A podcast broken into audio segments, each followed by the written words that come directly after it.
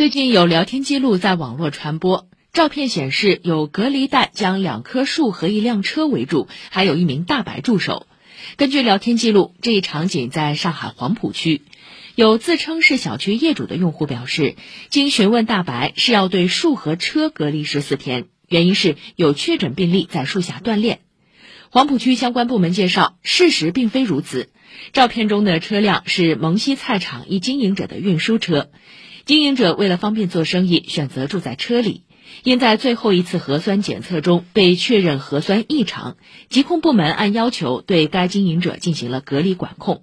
昨天，周边地区消杀已经完成，相关车辆运走，该处驻守大白也已离开。